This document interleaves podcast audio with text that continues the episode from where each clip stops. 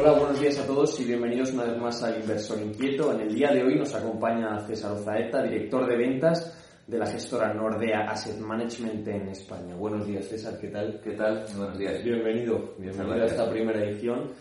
Y, nada, antes que nada comenzar un poco con, con, el contexto, poner las cosas un poquito en contexto. Estamos viviendo situaciones eh, nunca antes vistas y que podemos calificar como históricas tanto en los mercados financieros como en tema de conflictos eh, geopolíticos y materias primas, eh, comenzando, pues como todos conocéis, con la invasión de, Ucrania por parte de Rusia el pasado 24 de febrero, cuando Putin finalmente se, se decidía invadir, con, una, con un impacto en los mercados que en un principio pues sí que se notaban las caídas, pero que incluso llegó a acabar el día en positivo, ¿no? cosa que, que nos extrañó a todos nosotros. Generalmente esta situación de incertidumbre ha sido prolongada a lo largo del tiempo y tenemos a los principales índices mundiales cayendo pues en torno, por ejemplo, al 10,45% cerraba la semana pasada el Eurostock debido a su relación también con Rusia, el IBEX cayendo un 9% y los que menos sufren son los índices americanos cayendo en torno a un 1 un 2%. Eso como principal punto de reflexión. En segundo lugar, tenemos en cuanto a política monetaria, debido también a esta situación,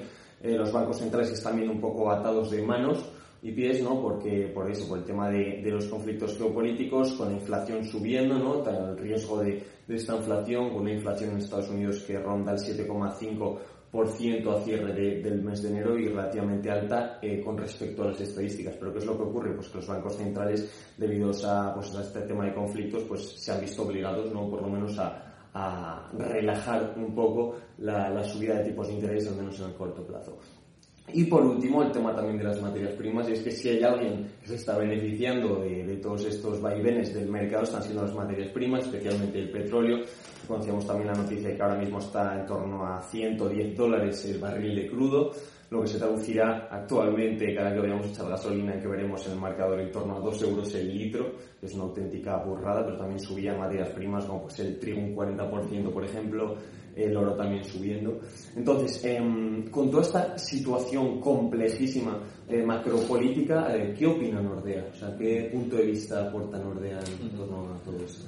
Pues sí, la verdad es que, bueno, encantado y, buenos días a todos y, y, la realidad es que estamos en un momento de incertidumbre pues, pues complicado, ¿no? O sea, al final eh, la geopolítica siempre ha sido uno de los riesgos que se enumeran y que se dicen, pero luego es muy difícil meterla ¿no? en, la, en la coctelera. La realidad es que en este momento pues tenemos un conflicto ¿no? que además de toda la tragedia humana que está suponiendo, pues estamos viendo que está teniendo un impacto importante en, en mercados financieros y mercado de, de materias primas. ¿no? Como tú bien decías, pues sobre todo en Europa, pues nos pilla muy, muy, muy cerca. ¿no? Entonces, obviamente, esto lo primero que va a tener va a ser un impacto en, en el crecimiento mundial. ¿no? Eh, da un poco de cosa hablar de crecimiento económico con, con el problema humano que está viendo, pero obviamente esto de, se va a reflejar en que el crecimiento mundial para este año pues va a ser menor. ¿no? Todavía claro, estamos en un proceso de imposición de sanciones, de, todavía hay mucha incertidumbre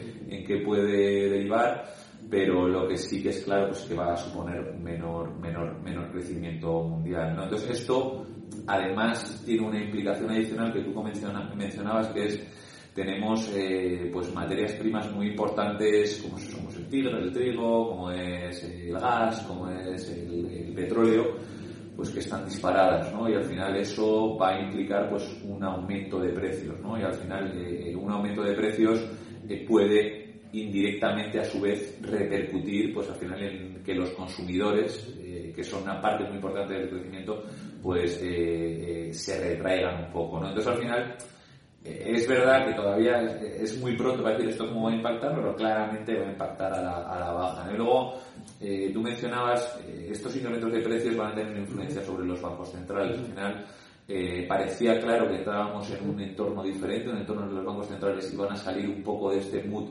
de, de tipo cero y de, y de dinero ultra expansivo. las últimas noticias que tenemos es que parece que va a seguir ese, ese, camino, pero es verdad que los tempos eh, pueden ser algo menores. ¿no? Pues, por ejemplo, eh, se especulaba con una subida de 50 puntos básicos este mes por parte de la Reserva Federal. Jerome Powell la semana pasada ya comentó que probablemente se quede en 25 puntos básicos, un 0,25. y Europa, que ya se pensaba después del giro de Lagarde que podía subir pues ya después del verano, pues probablemente esto se posponga ya al, al, al, año, al año que viene. ¿no? Entonces, por el lado de bancos centrales, pues bueno, habrá que ver un poco cómo son capaces de combatir ese escenario de mucha inflación, menor crecimiento, eh, pero bueno, yo si algo creo que está claro es que al final los bancos centrales eh, de si algo tienen miedo de cometer un gran error de política monetaria y, ahí pues van a estar van a estar eh, eh, con cuidado entonces bueno pues eh, situación complicada situación de incertidumbre ¿no? donde es difícil ver la luz donde claramente pues el impacto económico va a ser a la baja y está por ver pues cómo los bancos centrales pues le ponen un poco el, la solución o ver qué, qué, medidas toman definitivamente ¿no? Vale y también obviamente esto ha repercutido en, bueno, vosotros que sois expertos en inversión sostenible, que lleváis, un montón de años introduciéndola ¿no? con goteo fino ¿no? para que vaya calando en los inversores y que parecía que se iba a convertir en una tendencia que iba a prolongarse a lo largo del tiempo, estableciéndose como algo eh, conjunto a, a todos los inversores, ahora vemos que esta tendencia igual se está relajando un poco, nos está viendo un poco influenciada por todos estos conflictos, eh, ya que las, las prioridades ¿no? de los inversores pues han cambiado, ¿no? el riesgo ha aumentado, la incertidumbre ha aumentado y esto está dejando un poco en segundo plano.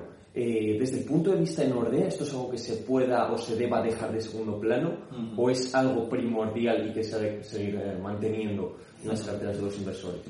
Bueno, o sea, al final hay que tener en cuenta que una cosa es el largo plazo y otra es el corto plazo, ¿no? Efectivamente, pues este año, pues el foco, pues se ha quitado de la parte de sostenibilidad y, pues en un entorno en el cual, pues uno de los principales proveedores de materias primas, pues igual sale del mercado o tal, pues obviamente están subiendo mucho, ¿no? Pero eh, aquí eh, la, nuestra visión es que esto realmente es un proceso imparable, ¿no? O sea, al final esto es un proceso de de largo plazo en el cual pues hay diferentes etapas y realmente el modelo de transición de una economía pues más de sucia hacia una economía más verde es algo que ya se pusieron las la década pasada se pusieron las bases y los pilares para hacerlo y, que realmente eso va a continuar no entonces eh, incluso eh, se puede ver como una oportunidad ¿no? al final eh, tenemos un, llamémosle, tampoco hay que ver enemigo, ¿no? Pero que al final Rusia, que es nuestro proveedor de, principal de, gas a nivel europeo y un proveedor muy importante de petróleo, eh, claro, tiene pinta de que no nos vamos a llevar muy bien con los, próximos años y vamos a necesitar que haya otras fuentes de energía que su, suplanten, por así decirlo, sustituyan pues ese, ese gas y ese petróleo eh, ruso, ¿no? Por lo tanto, al final esto es un camino que está avanzado, es un camino que eh, políticamente, socialmente eh, y de, vamos, está totalmente ya en, en, marcha, incluso porque el mundo lo, lo, necesitamos, ¿no? O sea, es algo que y los objetivos muchas veces son a 2030, 2040, 2050, o sea, que son también objetivos de largo plazo. Entonces, eso obviamente va a seguir. No significa que, que en momentos de corto plazo, pues eso, y donde precisamente hay tensión en materias primas, pues obviamente el, el, foco gire un poco, pero bueno, estamos viendo como muchas de las compañías de, relacionadas con la sostenibilidad y con fuentes energéticas eh, eh, nuevas, pues están haciendo relativamente bastante, bastante bien, ¿no? Entonces, eh, claramente es un poco lo contrario, ¿no? Y luego, también por dar un enfoque un poco práctico del SG, ¿no? Que muchas veces, pues parece que hablamos de conceptos o de términos muy complicados. Pues por poner un ejemplo, nuestro fondo de deuda emergente en Nordea el Emerging Stars Bond Fund es un fondo eh, que no tenía Rusia en cartera precisamente por temas relacionados con la eh, gobernabilidad y con el gobierno corporativo. Eh, o sea, no, era, era un país que no era invertible para nosotros y que por lo tanto, pues que en esta crisis en el fondo, pues, eh, hombre, está, eh, esto está afectando a emergentes en general, pero eh, nos afecta de manera indirecta y no directa porque no teníamos posiciones en, en, compañías o en, o en, o en, el, deuda de gobierno rusa. Entonces, pues bueno, este es un, yo un buen ejemplo también para ver ese aspecto SG, cómo, cómo puede aportar y cómo puede ser algo que, en el largo plazo pues aporte incluso en estos momentos también. También hay la importancia también de la gestión activa y de tener una serie de valores muy, muy marcados. Pues nada, muchísimas gracias a todos. Eh, gracias a ti también, César. Un auténtico placer tenerte en esta primera edición y aportar una visión también tan clara de, de, lo que es Nordea y la visión que ella tiene para, para este futuro. Así que nada, muchísimas gracias y hasta la próxima. Nada, gracias.